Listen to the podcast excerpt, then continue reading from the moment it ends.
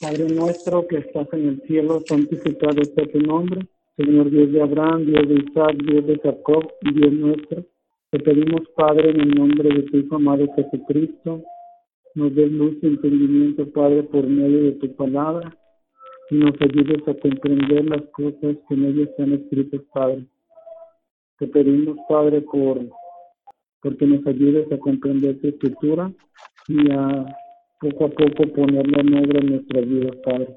Todo esto te lo pedimos siempre confiados, porque te lo pedimos en el nombre de tu Hijo amado, nuestro Señor y Salvador Jesucristo. Amén. Lección 4. Adán y Eva. Objetivo. Entender cómo fueron creados el hombre y la mujer y el significado del séptimo día. En esta lección tenemos un relato detallado de la creación del hombre y la mujer. Al sexto día el hombre fue formado del polvo de la tierra y empezó a vivir cuando Dios sopló en su nariz el aliento de vida. Entonces Dios preparó para este hombre un huerto en el cual hizo crecer las mejores clases de frutas y granos como alimento, y hermosas flores y árboles. En este huerto llamado Edén, Dios colocó al hombre para que lo labrara y lo cuidara. Aunque el huerto era un lugar hermosísimo, el hombre, Adán, estaba solo. Y Dios dijo que esto no estaba bien. Así que le trajo todos los animales y Adán le, le dio nombre a todos. Pero Adán aún quedaba solo, así que Dios le proporcionó una esposa, Eva. Vamos, dice, la creación del hombre. Génesis 2.7 entonces Jehová Dios formó al hombre del polvo de la tierra y sopló en su nariz aliento de vida. Y fue el hombre un ser viviente. 18:20 de Génesis. Y dijo Jehová Dios, no es bueno que el hombre esté solo, le haré ayuda idónea para él. Formó pues Jehová Dios de la tierra todo bestia de campo y todo ave de cielos y las trajo a Adán para que viese cómo les había de llamar. Y de la manera que Adán a los animales vivientes, este es, su nombre. La creación del hombre se describe en Génesis 1 y en mayor detalle en Génesis 2. De estos relatos emergen los siguientes factores importantes.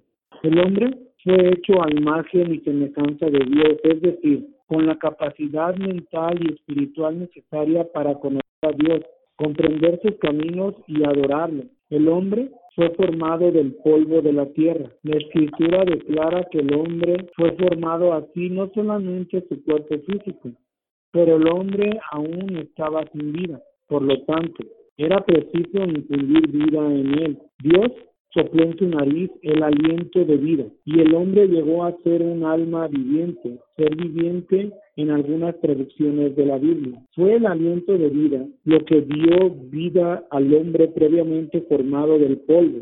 El proceso de la formación del hombre se describe en forma clara y sencilla en Génesis, pero la falsa idea de la inmortalidad del alma ha oscurecido de tal manera la enseñanza bíblica que es esencial recalcar las verdaderas enseñanzas por medio de la inhalación de aliento de vida. El hombre llegó a ser un alma viviente, no un alma inmortal. Las frases alma inmortal o inmortalidad del alma no se hallan en ninguna parte de la Biblia. Un alma viviente simplemente significa un ser viviente y así se traduce. En Génesis 1.21 y luego 24 y 30 del el mismo capítulo. Y creó Dios los grandes monstruos marinos y todo ser viviente que se mueve, que las aguas produjeron según su género y toda ave alada según su especie. Y vio, y vio Dios que era bueno.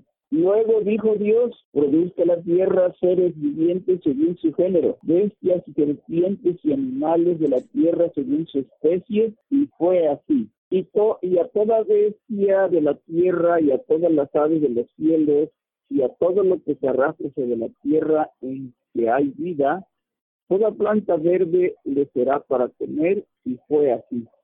Gracias. Muy bien, entonces aquí podemos ver un alma viviente simplemente significa un ser viviente. Y ya leímos los versículos. Vamos a ver este versículo, dice, capítulo 2 de Génesis, versículo 19. Jehová Dios formó pues de la tierra toda bestia del campo y toda ave de los cielos, y las trajo a Adán para que viese cómo las había de llamar. Y todo lo que Adán llamó a los animales vivientes, ese es su nombre. Seres vivientes, a los animales vivientes, ¿verdad? Ok. El aliento de vida en el estudio no es una posesión distintiva del hombre. Todos los animales lo comparten. Génesis 7, 15 y 22. Vinieron pues con Noé al arca de dos en dos de toda la carne en que había espíritu de vida. Todo lo que tenía aliento de espíritu de vida en sus narices, todo lo que había en la tierra murió. Amén. Gracias. Cuando el aliento de vida es quitado, tanto ellos como el hombre mueren. Salmo 104, 29, por favor. Escondes tu rostro, se turben. Les quites el alito, dejan de ser y vuelven al polvo. Así es. 146, 4. Sale su espíritu, se vuelve a la tierra. En el mismo día aparecen sus pensamientos. Gracias. Cuando el aliento de vida es quitado, tanto ellos como el hombre mueren, ¿verdad? Por lo tanto, el hombre es idéntico en organización física al resto del reino animal, formado de la tierra como ellos. Génesis 2.19, por favor. Jehová Dios formó pues de la tierra toda bestia del campo y toda ave de los cielos y las trajo a Adán para que viese cómo las había de llamar. Todo lo que Adán llamó a los animales vivientes, ese es su nombre. Gracias. Animado por el mismo aliento de vida y como ellos es un alma viviente o ser viviente, sin embargo, él difiere de ellos por haber sido hecho a imagen y semejanza de Dios. Y por eso Él tiene una relación diferente y más elevada con el Creador. El hombre fue creado, no evolucionó de las especies inferiores. Génesis declara expresamente que el hombre fue una creación especial. Esto lo confirma Jesús. Mateo 19, 4. Él respondiendo les dijo, ¿no habéis leído que el que los hizo al principio, varón y hembra los hizo? ¿Algún comentario? Esta es una sección muy importante, ¿verdad? Que para entender porque la influencia de la creencia de los griegos y los paganos confundió mucho la creencia de hoy en día. Entonces, si examinamos cuidadosamente que hombre está hecho de polvo y aliento de vida, este aliento de vida también se llama espíritu, pero la gente confunde el espíritu con la alma. La alma, el alma es nuestro ser. Entonces es el entero. No hay un alma que está separado de nosotros. Es nosotros en entero. Y no hay alma inmortal. No hay ninguna parte de la Biblia que dice eso. Dice que cuando sale nuestro espíritu, el aliento de vida, ya morimos. Hermana, Y el alma vendría siendo como la personalidad. Ni es eso, es, es, es nosotros somos un ser entero, ¿verdad? Entonces, no hay parte de nosotros que sigue viviendo. Lo que sigue es que Dios nos recuerda. Vamos a ser salvados, Él nos escribe nuestros nombres en el libro de vida y somos resucitados. Pero no cuando morimos, morimos, pues. Como lo dijo el Salmo, ¿verdad? Dejan de ser, está hablando. Les quitas el aliento y dejan de ser. Exacto, pero la gente confunde las dos cosas, piensa que este aliento, que es espíritu, que es aire, es la alma que regresa a Dios. No, es simplemente este espíritu, ese aliento de vida que regresa a Dios, no nosotros mismos, nosotros morimos. Dice que todas las almas mueren. Interpretan la palabra espíritu, ¿verdad? Que es como Yes, algo imaginario. Que, ¿verdad? ¿Verdad? Entonces, pero si escudriñamos la escritura, eh, la verdad está ahí. Eh, iba a comentar que cuando, cuando aprendemos esto se nos quita un gran peso de, de bueno, en mi caso de que mi familia es, eh, es católica, este, cuando tú entiendes esto, se te, quita un gran peso de, de encima porque muchas veces te preocupas, ay, cuando me muera, ¿dónde voy? Pero cuando entendemos esto, entendemos este muchas cosas, se nos quita un gran peso de, de nosotros, ¿no? De encima, dirán por ahí. Estaba eh, buscando lo de mm, el sinónimo, ¿no? De qué significa alma y entonces dicen que viene del griego que es psiquis, que significa alma humana y en ese sentido alma es sinónimo de psique, de soplo vital, pero también es sinónimo de individuo, persona o habitante. Y a veces también dicen que por lo parte espiritual debe ser la, lo- los católicos que lo relacionan con lo de espíritus, como dice la hermana ah, Cintia. Pero es como decir individuo, ¿no? Pudieran haber escrito individuo viviente, lo que en esa época no se utilizaba esa palabra. Eh, y se nota es porque vino de esta confusión con el la lenguaje gr- griega, pues. Sí. Pero el lenguaje hebreo es más claro la cosa porque espíritu es, es aire y la alma es Pero- ser. Espíritu es aire, pero también son las, ¿cómo se llama? Bueno, como dijo no un salmo, ¿no? Dice, no quites de mí tu Santo Espíritu, renueva un espíritu recto dentro de mí, no me eches de delante de ti. O sea, está hablando que una transformación de, de nosotros, ¿verdad? De, de lo que no nos ayuda en nuestra vida, que nos cambie, ¿verdad? A lo mejor nuestro temperamento, también eso es espíritu, ¿verdad, hermana? Nuestro, lo que vivimos día con día, ¿verdad? Sí, es porque la palabra espíritu aplica a muchas cosas, ¿verdad? Es algo que nos mueve, que no se ve. Entonces el aire es el soplo, ¿verdad? Pero también aplica a nuestras ideas, nuestras voluntad. Entonces por eso el, el espíritu de Dios es el poder de Dios que mueve cosas sin ver. El Espíritu Santo también. Entonces, hay que ver en su contexto, pero cuando examinan las palabras originales en el, como, como salen en el griego y y en, el- en la Biblia, queda bien claro que el alma no es espíritu, son distintas. La alma es en realidad el ser persona. Eh, me gusta, mí es. me gusta, por ejemplo, acabamos de leer, leer ahorita Isaías 11 y me gusta mucho el versículo donde dice que reposará sobre él el espíritu de Jehová, espíritu de sabiduría. O sea, aquí aquí se, se, se refiere al carácter de Dios, me supongo yo. ¿verdad? Sí, exacto, porque él hace la voluntad de Dios, entonces él está Exacto. Y nosotros hablamos así, ¿verdad? Como espíritu de Cristo en nosotros es cuando estamos actuando en la manera que Cristo actúa. A- aún como no, no entra cuando Pablo dice también, hermana, ya en el Nuevo Testamento, dice, imiten a mí porque yo imito a Cristo, ¿verdad? Cuando Pablo lo habla ya también en el Nuevo Testamento, ¿verdad? Del ser como Él, Sí, ¿verdad? Poner exacto. nuestra mirada en Él, ¿verdad? También poner nuestra mirada en Él, en el autor, ¿verdad? Dice el consumador de la fe en Jesús. Sí, bien. Este, la creación de la mujer. Génesis 2, 21 y 22. Entonces Jehová Dios hizo caer sueño profundo sobre Adán, y mientras éste dormía, tomó una de sus costillas y cerró la carne en su lugar. Y de la costilla que Jehová Dios tomó del hombre, hizo una mujer y la trajo al mundo. Muy bien, gracias. Aunque los animales terrestres y Adán fueron formados de la tierra, Eva es única en su género al no haber sido creada de ese modo. Las escrituras nos dan la razón de esta diferencia. Eva iba a ser ayuda, una ayuda idónea para Adán y para establecer el vínculo necesario de simpatía y cooperación con el hombre.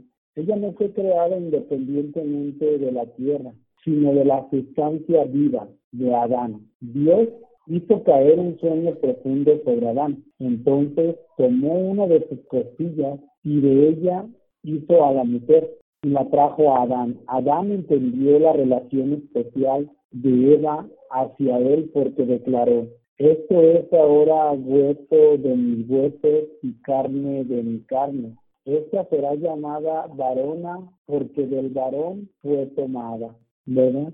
Entonces aquí nos está hablando de cómo Eva fue diferente, ¿verdad?, a todos los seres que Dios había creado, porque ella no la tomó del polvo, ¿verdad?, sino de, como dice la Biblia, ¿verdad?, de Adán. Y esto lo hizo Dios para que, como le dice en el estudio, para que fuera una ayuda idónea a él. Y por eso Adán pudo decir lo que dice, ¿verdad? Esto es ahora hueso de mis huesos y carne de mi carne, y esta será llamada varona, porque del varón fue tomada. Entonces dice el séptimo día. Génesis capítulo 2, versículo 1 al 3. Y, y fueron acabados los cielos y la tierra y todo ejército de ellos. Y acabó Dios en el séptimo día su obra que había hecho. Y reposó en el séptimo día de toda su obra que había hecho. Y bendijo Dios al séptimo día y lo santificó, porque en él reposó de toda su obra que Dios había creado y hecho. Una, una cosa aquí es, a veces la gente piensa que porque Dios santificó el séptimo día, que es donde está un mandamiento que hay que respetar el día séptimo, pues. Pero el mandamiento de esto no vino hasta que estaba el pueblo de Israel. Aquí vimos el ejemplo, ¿verdad? Que Dios terminó su trabajo y después descansó. Y nosotros creemos que este es un paralelo de este plan de Dios con humanos, ¿verdad? Y el séptimo día de reposo va a ser en el reino de Dios. Sí, sí, sí, así es. Y es verdad, ¿verdad? Lo que la gente creo que así es de esa forma, ¿verdad? Este, el descanso, ¿verdad? En el día 7 o un día a la semana, por ejemplo. En este día Dios reposó. La palabra significa que Él cesó de sus labores y no que estaba cansado y necesitaba descansar. Dios bendijo el séptimo día y lo santificó, aunque no hay evidencia de que Adán o sus descendientes inmediatos observaran el séptimo día como se mandó posteriormente a los judíos. Gracias. Bajo la ley de Moisés. Ver Éxodo 20:11. Porque en seis días hizo Jehová los cielos y la tierra, el mar y todas las cosas que en ellos hay, y reposó en el séptimo día. Por tanto, Jehová bendijo el día de reposo y lo santificó. Eh, Éxodo capítulo 31, versículo 17, por favor. Señales para mí, perdón, señales para siempre entre mí y los hijos de Israel, porque en seis días hizo Jehová los cielos y la tierra, y en el séptimo día cesó y reposó. Gracias. Este día fue designado para los judíos como un día especial cuando debían cesar de sus labores y dedicarse a hacer las cosas de Dios. Hebreos 4:10. Porque él que ha entrado en su reposo también ha reposado de sus obras como Dios de las suyas. Marcos 2:27. Aconteció que al pasar él por los sembradíos, un día de reposo, sus discípulos andando comenzaron a arrancar espigas. La observación de este día especial no se apega a los seguidores de Cristo, porque ellos han sido liberados de la ley. Romanos capítulo 14, 5 y 6. Uno hace diferencia entre día y día. Otro juzga iguales todos los días. Cada uno está plenamente convencido en su propia mente. El que hace caso del día lo hace para el Señor, y el que no hace caso del día, para el Señor no lo hace. El que come, para el Señor come, porque da gracias a Dios, y el que no come, para el Señor no come, y da gracias a Dios. Gracias. Colosenses 2, 16 y 17. Por tanto, nadie os juzgue en comida o en bebida, o en cuanto a días de fiesta, luna nueva o días de reposo todo lo cual es sombra de lo que ha de venir, pero el cuerpo es de Cristo. Gracias. Hebreos capítulo 4, versículo del 1 al 11. Temamos pues que quedando aún la promesa de entrar en su reposo, alguno de vosotros parezca no hacerlo alcanzado. Porque también a nosotros se nos ha predicado el Evangelio como a ellos, pero no les aprovechó la palabra predicando a los que la oyeron al no mezclarla con fe. Pero nosotros hemos creído, entramos en el reposo de la manera que Él dijo. Por tanto, juré en mi ira, no entrarán en mi reposo, aunque sus obras fueran acabadas desde el principio del mundo porque en cierto lugar dijo así del séptimo día, y reposo Dios de, todas sus obras en el séptimo día. Y otra vez aquí, no entrarán en mi reposo. Así que, puesto que falta que algunos entren en él, y aquellos a quienes primero fue predicado no entraron por causa de incredulidad. Otra vez determina un cierto día, diciendo por medio de David, hoy después de tanto tiempo como está dicho, si oyeres hoy su voz, no endurezcáis vuestros corazones, porque si Jesús les hubiera dado el reposo, no hablaría después de otro día. Por tanto, quedó un reposo para el pueblo de Dios, porque el que ha entrado en su reposo también ha reposado de sus obras como Dios de las suyas. Procuramos pues entrar en aquel reposo, que ninguna caiga en semejante ejemplo de incredulidad. Gracias. Dice aquí, por uno que era más grande que el día de reposo. Lucas 6.5. Y les decía, el Hijo del Hombre es Señor aún del día de reposo. Gracias. El séptimo día como día de reposo prefiguraba la época futura designada cuando el reino de Dios quedará establecido sobre la tierra y el género humano dejaría sus perversos caminos y su rechazo de Dios y viviría en paz con él.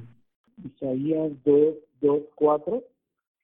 Acontecerá en lo postrero de los tiempos que será confirmado el monte de la casa de Jehová como cabeza de los montes, y será exaltado sobre los collados, y correrán a él todas las naciones. Y vendrán muchos pueblos y dirán, venid y subamos al monte de Jehová, a la casa del Dios de Jacob, y nos enseñará sus caminos, y caminaremos por sus sendas porque de Sión saldrá la ley y de Jerusalén la palabra de Jehová. Juzgará entre las naciones y reprenderá a muchos pueblos y volverán sus espadas en rejas de arado y sus lanzas en hoces. No alzará espada nación contra nación, ni se adiestrarán más para la guerra. Gracias. Dice, dándole de este modo la gloria y honra que fue el propósito específico de la creación nos pudiera apoyar este, con la lectura eh, ahí donde sigue. Un día de reposo ahora y en el futuro.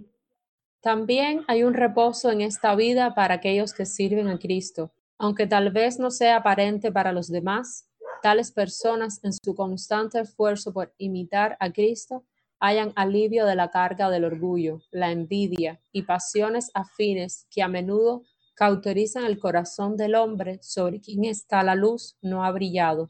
Mateo 11, 29.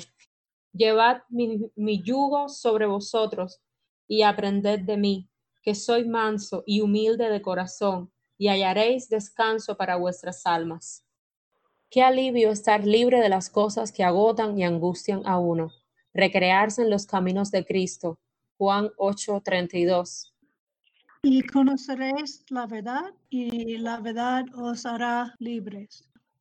Los creyentes aún experimentan problemas y sufrimientos, pero como resultado de su conocimiento de los principios divinos, su estado de ánimo les permite tener paz en Dios, de manera que las ansiedades de la vida en este mundo se puedan enfrentar de manera diferente. Teniendo reposo de esta manera de los problemas, nos deleitamos en el servicio de Dios por medio de Jesús nuestro Señor, siempre atentos al galardón que está delante de nosotros.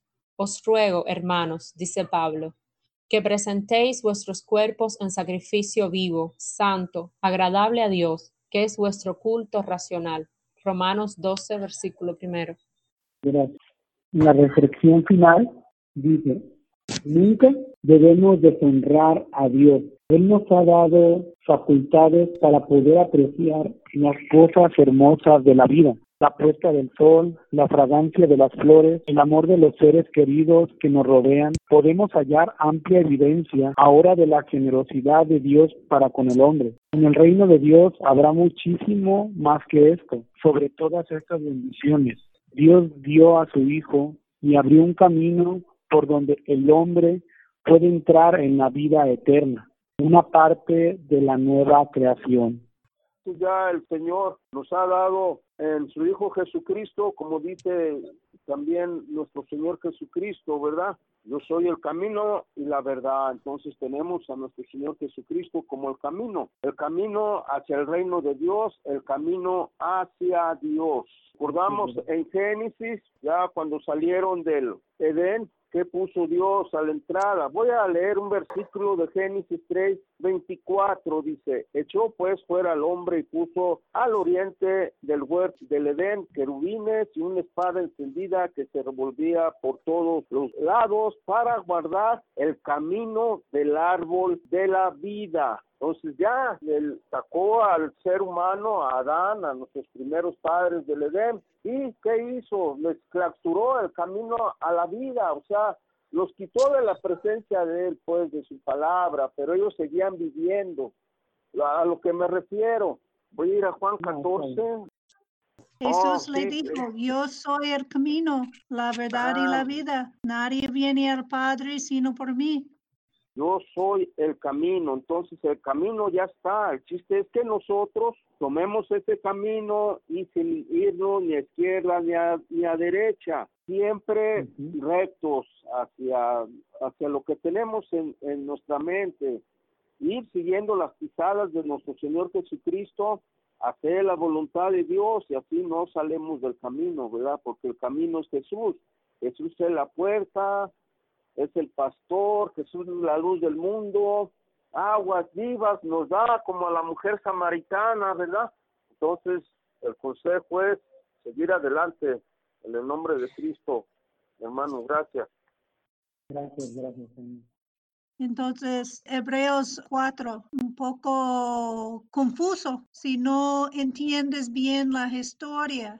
Y quiero pasar por esto simplemente para que entendamos lo que está diciendo. Leí 1 al 11, pero entonces este dice que tenemos pues que, quedando aún la promesa de entrar en su reposo, alguno de vosotros parezca que no haberlo alcanzado. Entonces, después habla pero nosotros que hemos creído, en versículo 3, pero nosotros que hemos creído, entramos en el reposo de la manera que Él dijo. Por tanto, juré en mi ira, no entrarán en mi reposo, aunque sus obras fueron acabadas desde el principio del mundo. Entonces, este está hablando que el pueblo de Israel no entraron en el reposo, en el, en el reino de Dios, ¿verdad? Entonces está diciendo, porque ellos pensaban para entrar en la tierra era para entrar en el reposo, pero en realidad este era una ah, señal del verdadero reino de Dios que iba a venir con el rey perfecto, ¿verdad? Entonces en 6, así que puesto que falta que algunos entren, aquellos quienes primero fue predicado no entraron por causa de incredulidad. Otra vez determina un cierto día diciendo por medio de David. Entonces dice que hoy, después de tanto tiempo, como está dicho, si oyeres hoy su voz y no endurezcáis vuestros corazones. Entonces suena como confuso, pero lo que, lo que eh, está hablando aquí es que en verdad está hablando del reino de Dios no simplemente estar en la tierra de Israel, no simplemente estar en el, en el reino de Dios en esta temporada. Entonces, en versículo 9 dice, por tanto, queda un reposo para el pueblo de Dios. Entonces, al fin dice, porque Él ha entrado en, en, su reposo, también ha reposado de sus obras como Dios de las suyas. Procuremos pues entrar en aquel reposo que ninguno caiga en semejante ejemplo de incredulidad. Entonces está hablando de entrando en el reino de Dios, Sí, es, es el reposo. Y no entramos falta de creer. Y siempre Por eso- creer implica obedecer, Por, ¿verdad? por eso dice aquí, hermana, aquí dice cuando en el versículo 8 del capítulo 4 dice, porque si Josué le tuviera dado el reposo, no hablaría después de otro día. Por tanto, queda un reposo para el pueblo de Dios, porque el que ha entrado en su reposo también ha reposado. Porque si Josué les hubiera dado el reposo, no hubieran, no hablaría después de otro día. Todavía estamos, no estamos en este reposo hasta que No entramos en el reino de. Dios. Sí, sí, sí. Ok. ¿ok? Hermana. Entonces, mientras estamos trabajando, ¿verdad?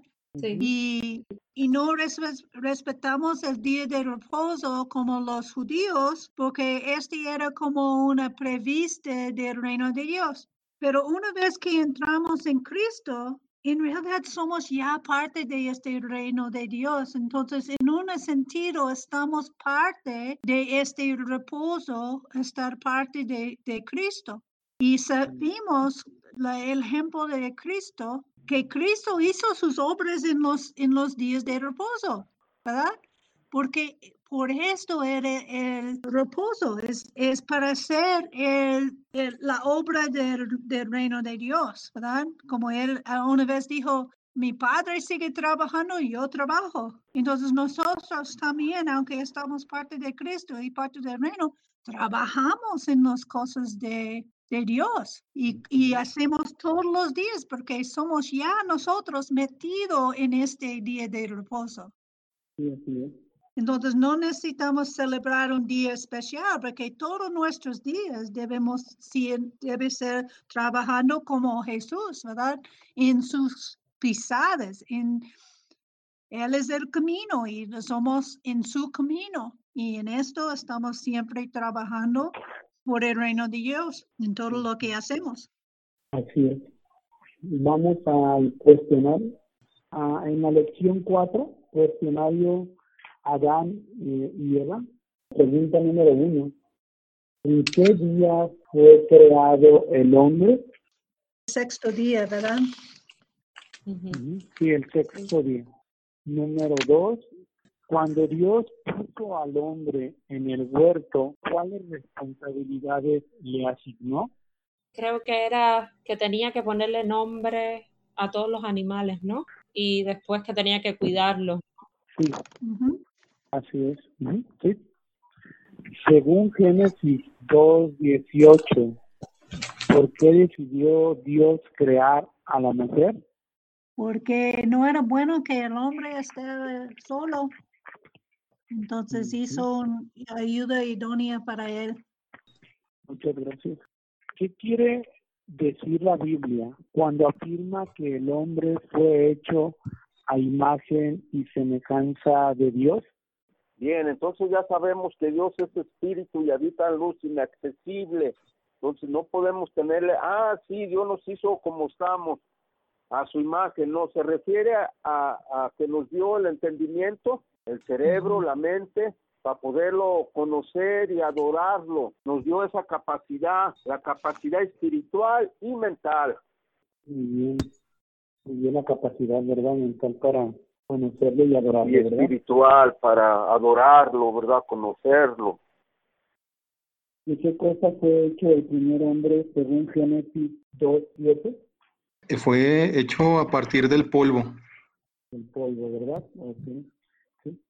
¿Qué significa la expresión alma viviente?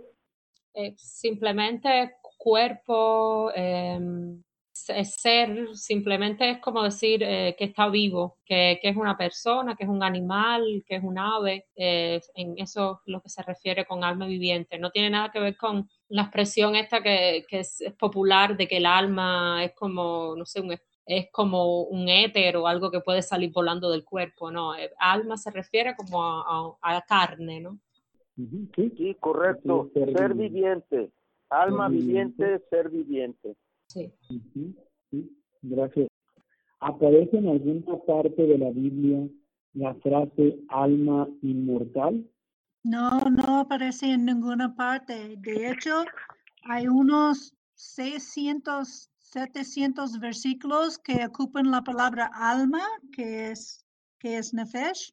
En 80% de los versículos está hablando de muerte, la alma muriendo, porque la palabra alma has- ha sido distorsionado y en realidad simplemente es nuestro ser que muere.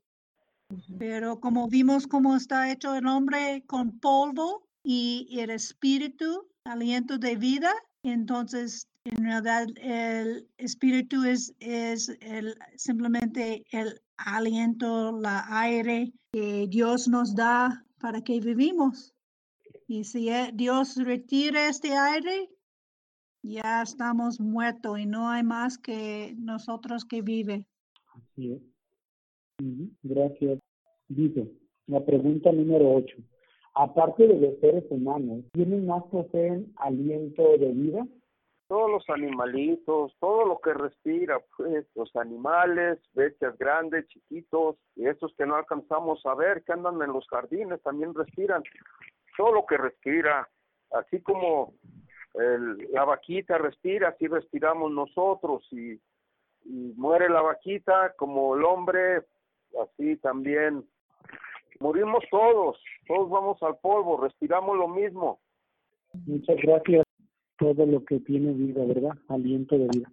Si me, Pero, dígame. si me permite comentar, hay Sí, claro. eh, un libro, perdón, un, un texto eh, que es Ezequiel 18.4, en el cual eh, se menciona que el alma que peca morirá.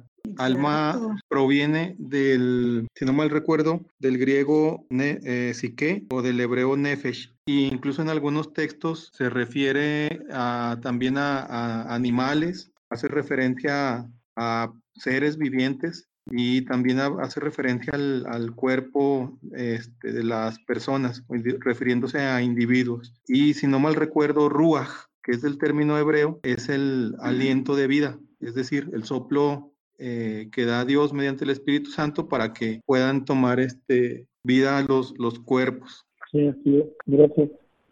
Así es. ¿Puede apoyar con la pregunta número 9, por favor? Dice, en Génesis 7.15, eh, ¿qué dice en la Biblia? Génesis 7.15 dice, vinieron pues con Noé al arca de dos en dos de toda carne en que había Eh, espíritu de vida. espíritu de vida, ¿verdad? Espíritu de vida, sí. Ok. Em, pregunta número 10. Según Jesús, en Mateo 19.4, Sabemos que la tierra la hizo Dios, pero no sé, aquí él respondió, les dijo, ¿no habéis leído que el que los hizo al principio, varón y hembra, los hizo? así es, Dios, ¿verdad? Habla de lo que Dios hizo en la tierra, ¿verdad? Pregunta número 11. ¿Cómo fue hecha la mujer? Entonces Dios tomó una costilla del hombre y formó a la mujer. Entonces e- es la única que no era hecho de, de polvo, era hecho de Adán. Así es, gracias. Le dijo Dios al primer hombre que él tenía que guardar el día de reposo. No, ¿no verdad? Pregunta número 13. El mandamiento de que observaran el día de reposo fue dado a los israelitas bajo la ley de Moisés. Leer Éxodo 31, 16 y 17. Guardarán, pues, el día de reposo los hijos de Israel, celebrándolo por sus generaciones por pacto perpetuo. Señal es para siempre entre mí y los hijos de Israel, porque en seis días hizo Jehová los cielos y la tierra, y en el séptimo día cesó y reposó. Este pasaje dice, señal es para siempre entre entre mí y los hijos de Israel. hijos de Israel, entre mí y los hijos de Israel, ¿verdad? Según Colosenses 2, 16 17, ¿están obligados los cristianos a observar el día de reposo? Por tanto, nadie os juzgue en comida o en bebida, o en cuanto a días de fiesta, luna nueva o días de reposo, todo lo cual es sombra de lo que ha de venir, pero el cuerpo es de Cristo.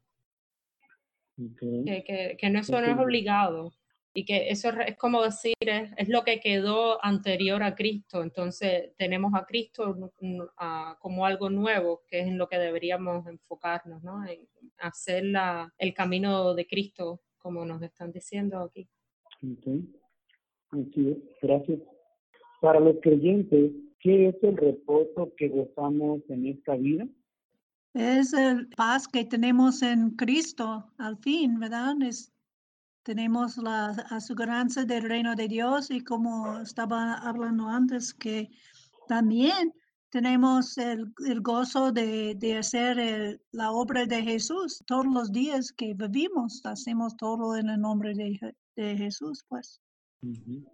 Hay un- un texto eh, que ahora recordé en el cual refleja este tipo de paz, como bien ya se dijo, eh, está en Cristo. Dice en Filipenses 4, 6 y 7, por nada estéis afanosos, sino sean conocidas vuestras peticiones delante de Dios en toda oración y ruego con acción de gracias, y la paz de Dios, que sobrepasa todo entendimiento, guardará vuestros corazones y pensamientos en Cristo. Es decir, que si nosotros confiamos y nos refugiamos en, en Dios mediante Cristo, eh, pues se nos, se nos dará conforme a nuestras peticiones y conforme a la voluntad de Dios, y sobre todo en Él hallaremos descanso. Así es. Muy bien. Así es, sí, sí, sí. Gracias, gracias. Dice, el estudio dice, nuestro mayor anhelo es poder compartir un verdadero día de reposo en el reino de Dios, siendo librados de sufrimiento y tristeza y sirviendo a Dios y a su Jesucristo con alegría y mucha entrega. ¿Verdad? Entonces, este, es lo que estamos esperando, ¿verdad? El reposo conforme lo que hemos estudiado el día de hoy. Estamos esperando el pronto regreso de nuestro Señor Jesucristo, ¿verdad? Para que establezca el reino de Dios aquí en la tierra.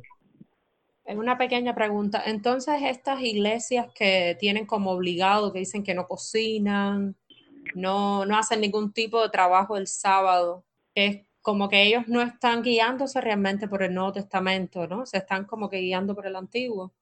Así es. Y, el problema es, nos dice, si no podemos cumplir la ley, toda la ley, entonces estamos condenados, pues, ¿verdad? Porque la ley no va a salvar a nadie.